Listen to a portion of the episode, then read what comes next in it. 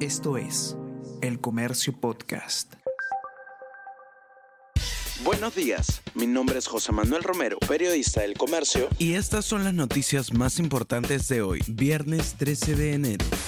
Vándalos incendian instalaciones y vehículos de la mina Antapacay. Campamento de la compañía en Espinar, Cusco, fue invadido por más de 100 personas que prendieron fuego a una camioneta, un minibús, maquinaria y edificaciones. Unos 400 manifestantes intentaron entrar a las Bambas en Apurímac.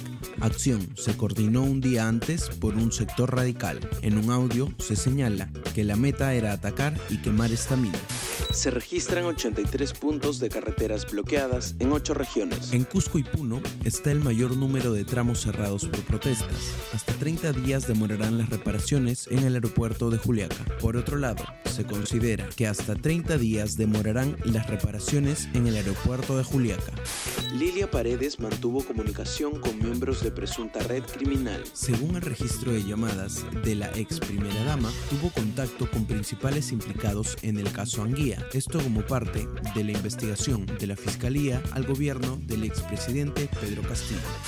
Freddy Díaz es inhabilitado por 10 años. Con 77 votos a favor, 1 en contra y 4 abstenciones, el Pleno del Parlamento dio marcha atrás y aprobó la inhabilitación por 10 años de la función pública al excongresista Freddy Díaz. El martes, el Parlamento lo había salvado de la inhabilitación.